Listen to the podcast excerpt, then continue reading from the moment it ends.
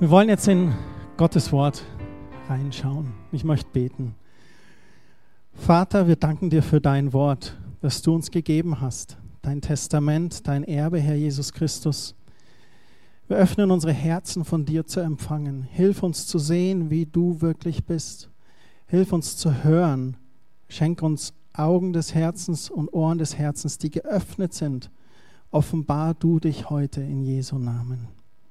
Amen. Ich habe heute Morgen hier ein Bild. Vielleicht weiß jemand, wer das ist. Alte Pinakothek München. Albrecht Dürer. Nein, nicht der verlorene Sohn. Petrus äh, und Paulus sind das. Links ist der Petrus, rechts Paulus mit der Schrift in der Hand von Albrecht Dürer. Und ich möchte heute mit euch ein bisschen in das Leben von Paulus reinschauen. Und zwar, wer war dieser Paulus eigentlich, der ursprünglich Saulus hieß? Sein Geburtsname war Saulus von Tarsus. Er ist in Tarsus geboren. Er war ein Sohn jüdischer Eltern und dieses Saulus, das heißt der Erbetene oder der Erhabene. Also der, hier bin ich. Ich bin Saulus aus Tarsus. So. Er hatte einen Beruf erlernt, den eines Zeltmachers. Und er war auch, was er selber von sich beschreibt in der Apostelgeschichte und auch im Philipperbrief erzählt er das, dass er mit zwölf Jahren zu Gamaliel ging. Das war ein sehr bekannter Rabbi damals. Und er war dort Rabbinerschüler bei ihm. Und hat da auch die Ausbildung, die geistliche Ausbildung vollführt und war Pharisäer. Also das war einerseits seine geistliche Bildung und dann hat er auch noch diesen Beruf eines Zeltmachers erlernt. Und er bezeichnet sich in einem seiner Briefen als Verfolger der Gemeinde Christi. Er sagt, ich, da hat er geschrieben, ich war ein Verfolger der Gemeinde Christi. Und ich möchte mit euch in Apostelgeschichte 8 reinschauen. In dem Kapitel davor war gerade eine sehr grausame Situation. Stephanus wurde aufgrund seines Glaubens gesteinigt. Und wir lesen dann hier in Kapitel 8, Vers 1, dass Saulus war mit der Steinigung des Stephanus einverstanden. Das zeigt ganz viel über seine Position damals als noch Saulus in den Beginnen, wie er zum Christen stand oder zum Christentum. Und man schließt auch daraus, die Gelehrten sagen, dass er, wenn man musste, damals musste der Sanhedrin, ich erkläre das kurz, der Sanhedrin war der oberste Rat der Pharisäer. Und um Teil dieses Sanhedrin zu sein, musste man 30 Jahre alt sein. Und der Sanhedrin musste immer solchen öffentlichen Steinigungen zustimmen. Und es gibt es manche, die auch sagen, Saulus muss dann Teil dieses Sanhedrin gewesen sein und war ungefähr 30 Jahre alt zu dem Zeitpunkt, wenn hier diese Aussage kommt, er war mit der Steinigung einverstanden. Andere Übersetzungen sagten, er erlaubte die Steinigung. Und dann heißt es noch, am selben Tag setzte eine schwere Verfolgung der Gemeinde in Jerusalem ein. Alle außer den Aposteln, die flohen in die Landbezirke Judäas und Samariens. Also es muss ein sehr grausamer Tag für die Gemeinde in Jerusalem gewesen sein.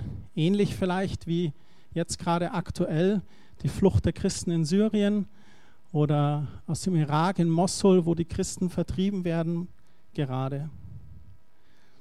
Und dann heißt es im Vers 2, Stephanus wurde von einigen frommen Männern begraben, die für ihn die Totenklage hielten. Im nächsten Vers heißt es dann, Saulus aber setzte alles daran, die Gemeinde Jesu auszurotten. Er schleppte Männer und Frauen aus ihren Häusern und ließ sie ins Gefängnis werfen. Also dieser Saulus, der war wirklich ein böser, böser Mann. Der meinte es nicht gut mit den Christen. Er war getrieben und hatte dieses eine Ziel, die will ich ausrotten, die will ich vernichten. Saulus war da auch sehr hingegeben und ich glaube auch unheimlich stur in Bezug auf seine Überzeugungen, was ihm später nochmal zum Vorteil sein sollte. Wir überspringen jetzt ein paar Verse und wir gehen in das Kapitel 9. Das Kapitel 9 ist ganz besonders in der Apostelgeschichte. Es berichtet, wie Saulus diese Gotteserfahrung hat, wie ihm der Herr begegnet. Und da heißt es ab Vers 1, Saulus verfolgte noch immer mit grenzenlosem Hass alle, die an den Herrn glaubten und drohte ihnen an, sie hinrichten zu lassen. Er ging zum Hohenpriester und ließ sich von ihm Briefe für die jüdischen Gemeinden in Damaskus mitgeben. Und sie mächtigten ihn, auch in diesem Gebiet die Gläubigen aufzuspüren und sie ganz gleich, ob Männer oder Frauen, als Gefangene nach Jerusalem zu bringen. Also er war wieder gerade voll dabei, hat sich diese Briefe geben lassen und hat gesagt, okay, jetzt gehe ich dahin und die werde ich erwischen. Aber er hatte nicht mit Gott gerechnet.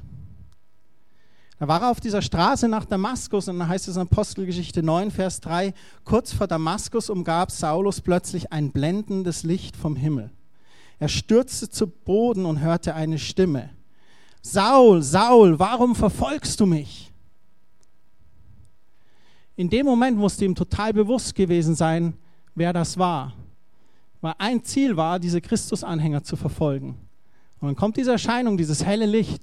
Und dann heißt es, Saul, Saul, warum verfolgst du mich? Und dann kommt eine interessante Aussage. Da heißt es hier, wer bist du? Herr. Und ich habe mir gedacht, warum sagt Saulus das hier? Vom Urtext heißt es Herr oder Meister. Wer bist du? Also er fragt einerseits, wer bist du, aber er muss einen unheimlichen Respekt gehabt haben. Also es muss auch unheimlich phänomenal gewesen sein, dieses helle Licht auf der Straße. Ich meine, es ist wie wenn du auf der Autobahn fährst und auf einmal wird alles total hell und du bist total geblendet und dann sagt jemand zu dir, warum verfolgst du mich? Also so muss es irgendwie gewesen sein. Und er sagt dann, wer bist du her? fragte Saulus. Und dann heißt es, ich bin Jesus, den du verfolgst, antwortete die Stimme. Und dann heißt es im Vers 6, steh auf und geh in die Stadt, dort wird man dir sagen, was du tun sollst. In einer anderen Übersetzung heißt es dann auch, dass er fragt, was soll ich tun oder was befiehlst du mir? Also es ist eine totale Unterordnung auf einmal da vom Saulus gegenüber dieser Erscheinung. Und er geht dann nach Damaskus er wird geblendet von dem Licht, ist blind und es heißt dann weiter, dass er drei Tage nichts isst und nichts trinkt. Und dann passiert parallel dazu etwas, dass der Herr zu Hananias spricht. Hananias, ein gläubiger Mensch, und er sagt zum Hananias, geh nach Damaskus, dort wirst du Saulus treffen und berichte ihm, er wird viel leiden müssen um meinetwillen, aber ich habe ihn berufen. Und Hananias kannte den Saulus und er fängt dann an zu diskutieren und sagt, aber Herr, das ist doch der Saulus, also der, der die, den Stephanus hat steinigen lassen, die Christen verfolgt und aus ihren Häusern zehrt. Da soll ich hingehen? Also ich stelle es mir wirklich so vor. Und das hier im Vers 13. Er sagt aber, Herr, ich habe schon von so vielen gehört, wie grausam dieser Saulus seine Gemeinde in Jerusalem verfolgt. Und außerdem haben wir erfahren, dass er eine Vollmacht der hohen Priester hat, auch hier alle gefangen zu nehmen, die an dich glauben. Und dann ermutigt ihn der Herr. Und der Herr sprach zu Ananias, geh nur. Ich habe diesen Mann dazu auserwählt, mich bei allen Völkern und Herrschern der Erde, aber auch bei den Israeliten bekannt zu machen. Und dabei wird er erfahren, wie viel er um meinetwillen leiden muss. In den nächsten Versen heißt es, Hananias gehorchte. Er ging in das Haus des Judas, fand dort Saulus, legte ihm die Hände auf. Lieber Bruder Saulus, sagte er, Jesus, der Herr, der dir unterwegs erschienen ist, hat mich zu dir geschickt, damit du mit dem Heiligen Geist erfüllt wirst und wiedersehen kannst. Und ein kleines Pfingsten passiert hier für Saulus. Hananias kommt, spricht im Auftrag Gottes, legt ihm die Hand auf, sagt, ich bin gekommen, damit du mit dem Heiligen Geist erfüllt wirst. Und im selben Moment fiel es Saulus wie Schuppen von den Augen und er konnte wieder sehen. Er stand auf und ließ sich taufen. Wow. Was für ein Erlebnis, was für drei Tage für diesen Saulus und es ist die absolute Kehrtwende in seinem Leben. Und ein ganz neues Kapitel beginnt da bei ihm. Er erkennt den Messias und lässt sich taufen. Und nun gibt Saulus sich mit demselben Eifer, mit dem er die Christen verfolgt hat, seinem neuen Ziel hin, nämlich Jesus und sein Evangelium zu verkünden. Er begeht eigentlich Hochverrat. Er wechselt die Lager. Das ist wie wenn du statt Bayern-Fan auf einmal 60er-Fan bist. Er wechselt die Flagge und er sagt, das Alte ist vergangen, siehe, das ist das Neue. Und ich zitiere jetzt was aus dem Korintherbrief, aber das ist wirklich, was er macht. Es ist wie wenn ein altes Kapitel beendet wird und er fängt was Neues an.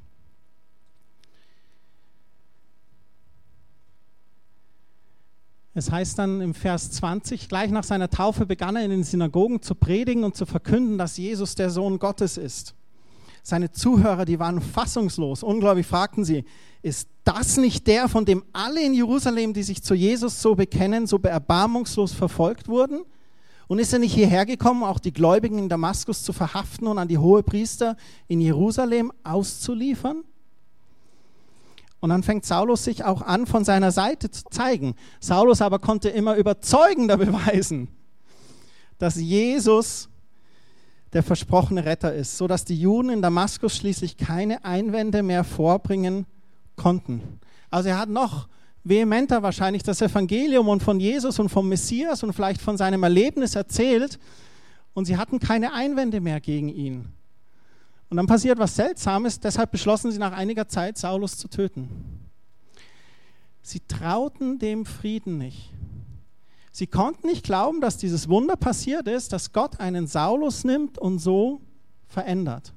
Aber Gott hat es gemacht. Gott ist einem Saulus begegnet und hat ihn total verändert, 180 Grad herumgedreht. Und dann heißt es noch weiter im Vers 24, der aber erfuhr von ihnen Plänen und Tag und Nacht bewachten sie die Stadttore, damit er ihnen nicht entkam. Da ließen einige aus der Gemeinde ihn nachts in einem Korb die Stadtmauer hinunter. Er musste sich heimlich aus dem Staub machen, weil sie ihm nach dem Leben trachteten. Es heißt dann weiter in der Apostelgeschichte, dass er noch bei der Gemeinde blieb und dass er auch einige Zeit dort verbracht hat. Ich habe hier noch ein Bild von ihm. Also es gibt natürlich kein echtes Bild, weil es damals keine Smartphones gab oder Fotoapparate. Aber hier die Statue ähm, im Vatikan von ihm vor dem Petersdom. Paulus noch einmal, wie er da so steht. Wir wissen aus dem Wort Gottes, dass Paulus erst mal ein paar Jahre in der Stille und im Studium dann verbracht hat, um zu verarbeiten, was er in Damaskus erlebt hatte. Und das, glaube ich, war sehr, sehr gut für ihn, da wirklich nochmal das zu verarbeiten. Ist auch ein schönes Beispiel eigentlich für biblische Seelsorge, wenn Menschen aus extremen Verhältnissen sich bekehren und sind so erfüllt von Gott und haben wirklich diese Veränderung aber wo du siehst, okay, da ist nochmal notwendig, was nachzuarbeiten, was nachzuhaken. Weil die Bibel spricht davon, wenn wir uns bekehren, dass sich unser Geist, unser innerstes Herz, das wird von neuem geboren und unsere Seele sollen wir erneuern durch das Wort Gottes. Also unsere Gedanken, unsere Gefühle, unser Weltbild, auch vielleicht unser Vaterbild, was wir haben, was ganz wichtig ist in Bezug auf das Vaterherz Gottes. Da muss man dann an sich arbeiten. Und Paulus hat es gemacht und ich glaube, dass für ihn auch ein ganz neues Studium der Schriften begann, unter der Leitung des Heiligen Geistes auf einmal. Stell dir vor, beim Gamaliel, bei einem der berühmtesten war er und der auch in den Geschichtsbüchern mehrfach erwähnt ist, da war er Pharisäer und war da gelehrt und war Teil des Sanhedrin. Und nun schaut er sich das Wort Gottes an nach diesem Bekehrungserlebnis und unter, unter der Führung des Heiligen Geistes, unter der Offenbarung des Geistes Gottes. Und Paulus zog dann wirklich los und eroberte in den Jahren seines Wirkens durch mehrere Missionsreisen und auch seine bekannten Briefe an die Gemeinden viel Land für Jesus Christus. Es gibt auch, man sagt auch, dass Paulus quasi derjenige war, der begründet hat, aus dem Volk der Juden von nicht nach innen zu schauen, sondern nach außen zu schauen und wo sich das Christentum geöffnet hat für die Welt, besonders auch durch seine Missionsreisen. Und der Großteil der Briefe des Neuen Testaments, der entstand aus seiner Feder. Was ich so begeisternd finde am Paulus, ähm, ist auch, dass Alter bei Gott keine Rolle spielt. Dass er mit 30 Jahren da nochmal voll durchgestartet ist. Und ich kenne andere Beispiele, wo Personen 50 oder 60 Jahre alt waren und nochmal voll durchgestartet sind und nochmal voll angefangen haben, das Leben quasi für sich und die Umwelt positiv auf den Kopf zu stellen. Und das finde ich sehr begeisternd. Irgendwann fingen sie dann an, ihn Paulus zu nennen. Interessant ist, Paulus aus dem Lateinischen heißt der Kleine, der Geringe oder der Niedrige. Das sagt ganz viel aus, der Name über eine Person. Er hat sich quasi von diesem erhabenen, ich richte ein Urteil über Christen, hat er sich zum Geringen, zum Niedrigen gemacht, zum Diener. Und ich möchte eine Aussage mit euch lesen aus dem Römerbrief, die mich sehr bewegt. Aus dem Römerbrief Kapitel 1. Das sind drei Verse, die Verse 14, 15 und 16. Der Paulus hat relativ äh, spät den Brief an die Römer geschrieben er schreibt da auch im Beginn, dass, dass es immer sein Wunsch war, nach Rom zu gelangen, drückt es im ersten Kapitel hier auch aus. Und er hat es tatsächlich auch dann zum Ende seines Lebens nach Rom geschafft und war aber da zwei Jahre in Gefangenschaft unter Hausarrest, hat da nochmal äh, ein paar kleine Briefe geschrieben und hat dann Rom wieder verlassen, ist noch ein bisschen gereist, aber darüber weiß man nicht mehr, wo er dann dort war. Und dann heißt es hier im Römerbrief 1, Vers 14, sowohl Griechen als auch Nichtgriechen und sowohl Weisen als auch Unverständigen bin ich ein Schuldner. Andere Übersetzungen hat, sagen, ich bin schuldig. Wessen ist Paulus hier schuldig? Was drückt er hier aus? Warum ist er schuldig? Jesus hat ihn doch erlöst von der Schuld. Ich weiß nicht, was da in Paulus in diesem Vers auch vorgegangen ist. Fühlt er sich schuldig, weil er sich denkt, ich habe die Christen so lange verfolgt? Ich bin es echt schuldig dem Volk Gottes, dass ich möglichst viele für Christus gewinne? Fühlt er sich schuldig, ich habe so viel Leben zerstört und gemordet und war verantwortlich, ich muss so viel Leben wie möglichst für Gott gewinnen? Oder fühlt er sich einfach schuldig, auch in dem Vergleich, wo er hier macht? Griechen und Nicht-Griechen, Weise als auch Unverständigen, also der ganzen Welt schuldig zu sein, einfach die frohe Botschaft von Christus zu bringen. Was immer hier vorgeht in ihm, aber er sagt, ich bin es schuldig. Und ich musste daran denken, ich war mal in einem äh, Gottesdienst ein äh, Missionsgottesdienst und die Frau hat dann erzählt einfach, wie Menschen sich bekehrt haben. Und dann hat sie gesagt, manchmal sind wir uns gar nicht bewusst, was mit den Menschen passiert, die Jesus Christus nicht erleben. Jesus Christus ist ans Kreuz gegangen, für unsere Schuld und wieder auferstanden und einen Weg zum Vater geschaffen, der uns Vergebung schenkt, aber auch das ewige Leben bei Gott. Und wenn Menschen diese Entscheidung für Gott nicht treffen können oder in weltlichen Wegen, also in nicht christlichen Wegen, in nicht biblischen Wegen leben und das, diesen Christus nicht erfahren, dann sind sie eigentlich verloren. Und dann hat sie weitererzählt und dann hat sie gesagt, die große Herausforderung, die Gott hat, ist, dass das Leben von Menschen, wo sie ihre Ewigkeit verbringen, ob sie ewig in die Hölle gehen oder ewiges Leben im Himmel haben, ist abhängig vom Volk Gottes, das die frohe Botschaft weiterträgt. Und ist es das, was Paulus so beschäftigt hat, schuldig zu sein? Das wäre wie wenn du in einem Hochhaus bist, im 15. Stock, das Hochhaus brennt. Es gibt drei Aufzüge. Zwei sind gehen ins Verderben. Einer führt nach unten, der noch funktioniert und du weißt, welcher es ist und hinter dir stehen zwei, drei Personen, aber du verrätst ihnen nicht, welcher Lift nach unten führt. Und würden wir nicht sagen, hey, nimm hier den mittleren, der geht nach unten, ich weiß es. Und würdest du sie nicht mitnehmen und mit runterfahren und in die Erlösung und in die Freiheit mit reinnehmen? Und das ist, glaube ich, was Paulus da einfach bewegt hat, wo er gesagt hat, Mensch, ich habe da was erlebt und eigentlich bin ich schuldig, das weiterzutragen, auch den anderen zu geben. Und dann sagte er, dementsprechend bin ich so viel an mir ist, willig auch euch, die ihr in Rom seid, das Evangelium zu verkündigen. Und da ist auch dieses Wort willig drin. Also sagt nicht nur, ich bin schuldig, sondern ich bin auch willig, ich will das tun, ich bin bereit. Und dann sagt er, denn ich schäme mich des Evangeliums nicht, es ist doch Gottes Kraft zum Heil jeden Glaubenden, sowohl dem Juden zuerst als auch dem Griechen. Und er betont es wieder hier, Jesus ist nicht nur für die Juden gestorben. Jesus ist auch für die Griechen. Grieche steht hier in, in der Bibel für, für die Heiden, für die Nichtgläubigen, die nicht zu Gottes Volk gehören. Und er sagt, Jesus ist für alle gestorben und für alle da. Und ich habe es mal hier zusammengefasst schuldig, willig und schäme mich nicht.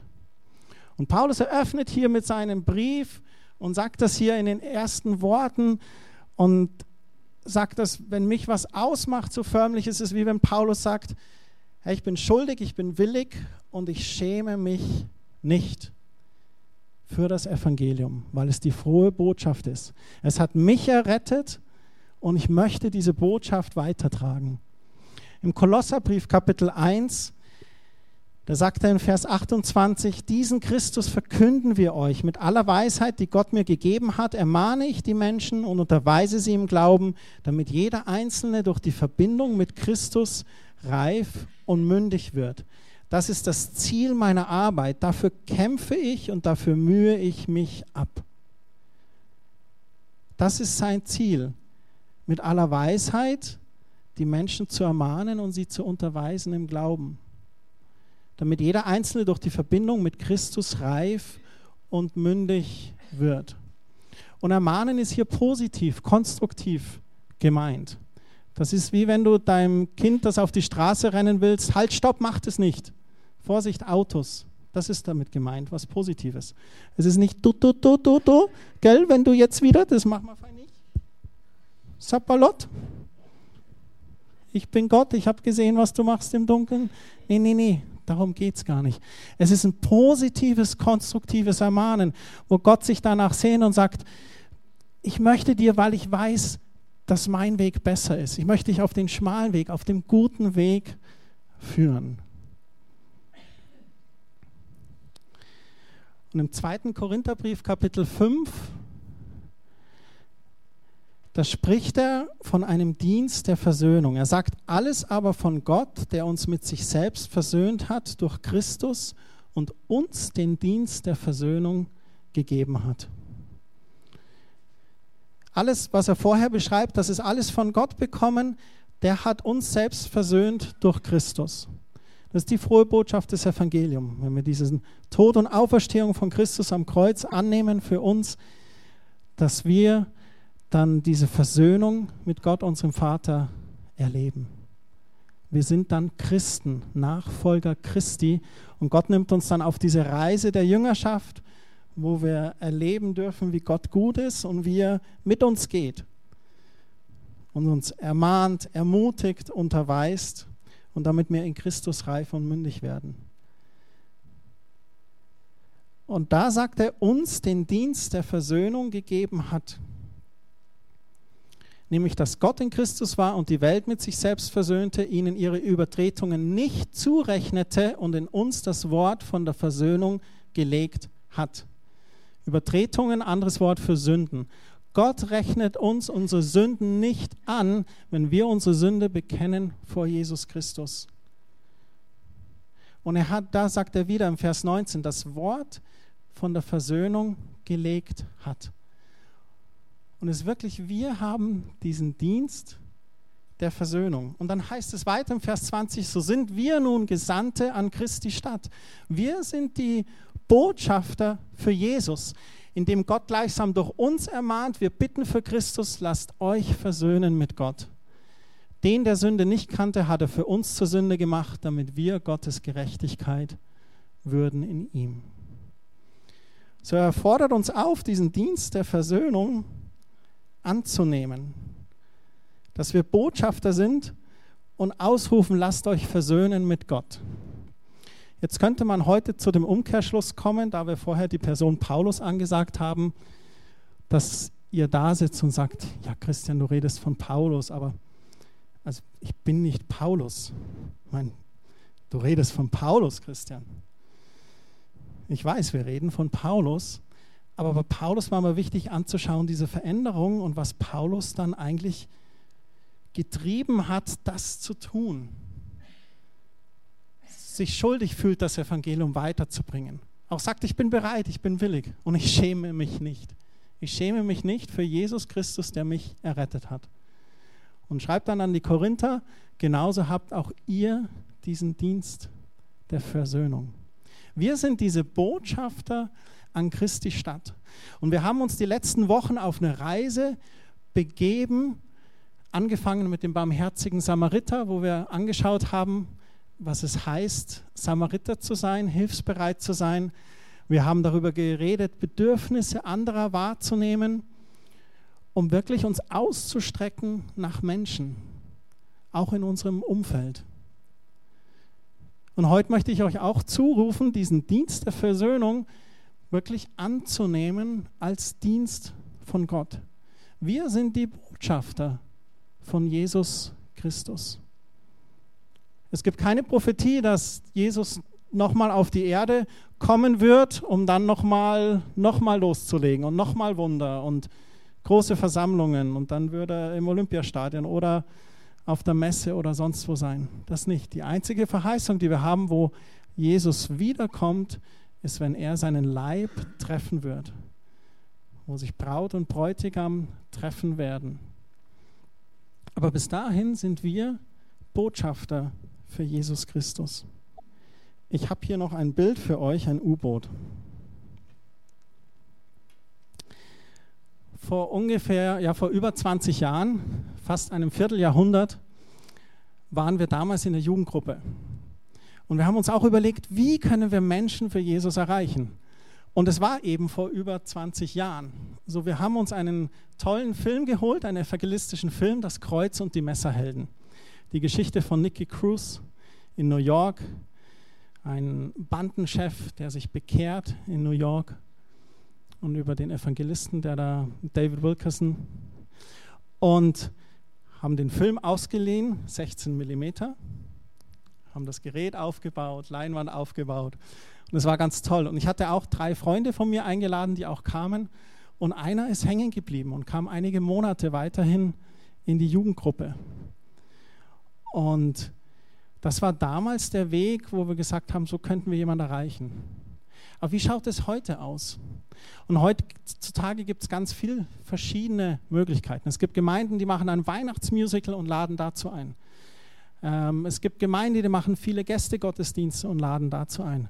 Und wir haben uns im Gründungsteam auch viel Gedanken darüber gemacht, wie könnte Mission oder Evangelisation in Quelltor aussehen. Und wir stellen für uns fest, für wie wir sind, was Gott uns auch als Gemeindekonzept für Quelltor geschenkt hat und wie wir auch viele von euch kennen, und das finden wir ganz interessant, was sich dann oft so zusammenstellt im Reich Gottes, dass für uns, glaube ich, ganz wichtig ist, so diese persönliche Evangelisation, das natürliche Mitteilen von Jesus. Das heißt, wo jeder in seinem persönlichen Umfeld einfach sein Christsein lebt und eben den Mut hat, Samariter zu sein, den Mut hat, ein Bedürfnis zu erkennen und zu sagen, kann ich beten, kann ich da helfen, kann ich da für dich da sein. Und warum jetzt dieses U-Boot? Es gibt diesen Begriff U-Boot-Christen. Ich weiß nicht, ob ihr das schon mal gehört habt. Und wir sehen hier das U-Boot. Das U-Boot ist hier jetzt offenbar nicht unter Feindesfahrt, sondern es ist oben an der Wasseroberfläche und zeigt sich so. Und manchmal sind so U-Boot-Christen so unterwegs auf dem Meer und auf einmal sehen sie dann vorne irgendwie so ein kleines äh, Bötlein oder ein Rettungsbötlein und so und sagen, oh Hilfe, eine verlorene Person eine ängstliche Person. Da ist jemand in Not. Aber wir sind schon so voll. Okay, abtauchen. Und das U-Boot taucht ab und ist hier ganz unten. Oh, Gerade noch mal entkommen. wir werden jetzt noch einen aufnehmen, dann reicht der Sauerstoff nicht. dann tauchen sie ein bisschen auf, so Periskop. Ist er noch da? Nee. Okay, Puh. okay, weiter geht's. Und ich denke, was wir sein sollten, soll hier wie die Gorch Fock. Wir sollten voll die Segel setzen, die sind gerade dabei, alle sind noch nicht gesetzt. Und sollten uns voll zeigen und herausgehen. Und die Segel setzen und Ausschau halten nach Schiffbrüchigen.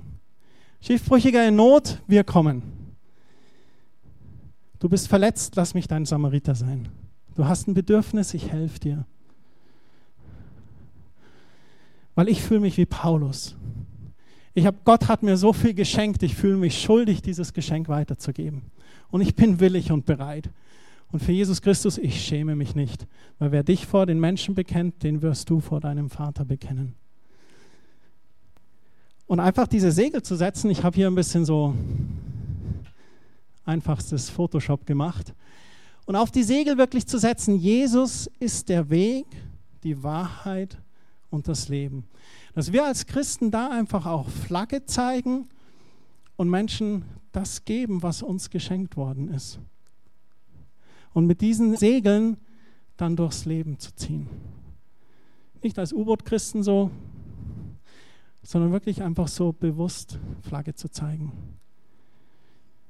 Und es hat ganz viel damit zu tun, sich darüber Gedanken zu machen und zu sagen, bin ich bereit, das zu tun oder bin ich noch nicht bereit?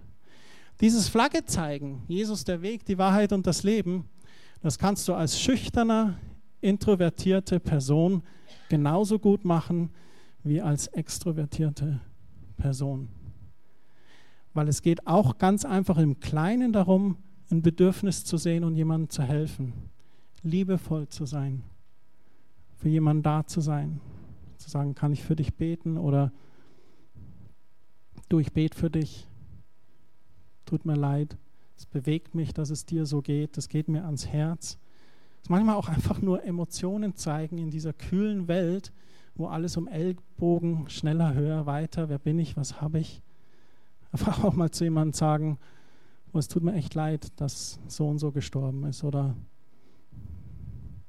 was auch immer, aber einfach ein bisschen Empathie und Mitgefühl zu geben. Ich wollte nur sagen, eine U-Boot Christ heutzutage ist nicht eine, der unbedingt untertaucht, sondern es ist eine, der nicht sichtbar ist. Man ist auf einer Party und du bist Teil dieser Party. Man ist, das gibt keinen Unterschied. Kennt das bei Jugendlichen. Also ich falle überhaupt nicht auf. Ich kleide, ich stehe, ich spreche wie alle.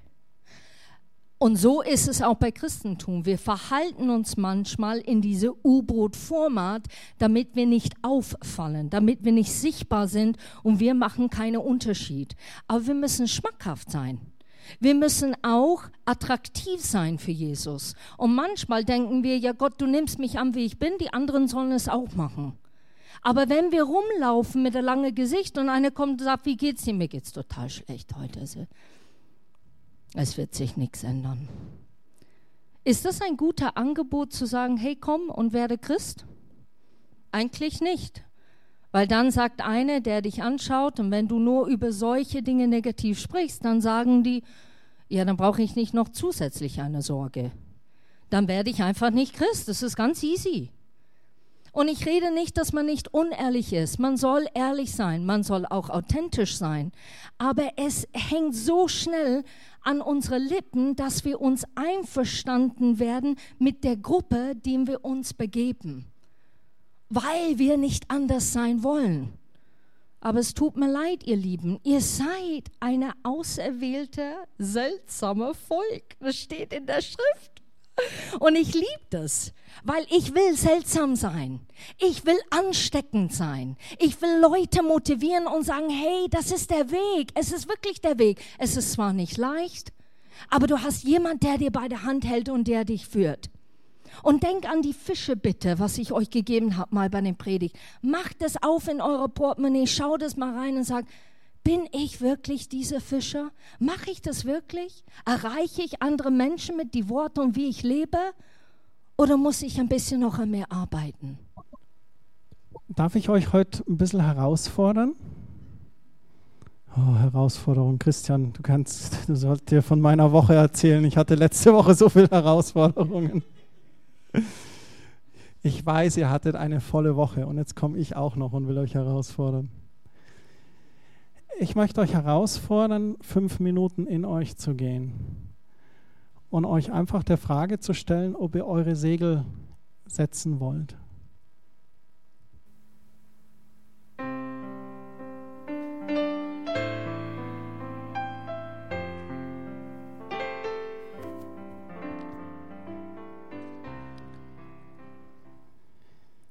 Möchte heute Morgen gern was machen und machen das ganz selten eigentlich, aber ich möchte diejenigen, die sich entschieden haben, Flagge zu zeigen, möchte ich bitten, einfach aufzustehen. Als Zeichen einfach Gott gegenüber, ich möchte Flagge zeigen. Ich möchte die Segel setzen.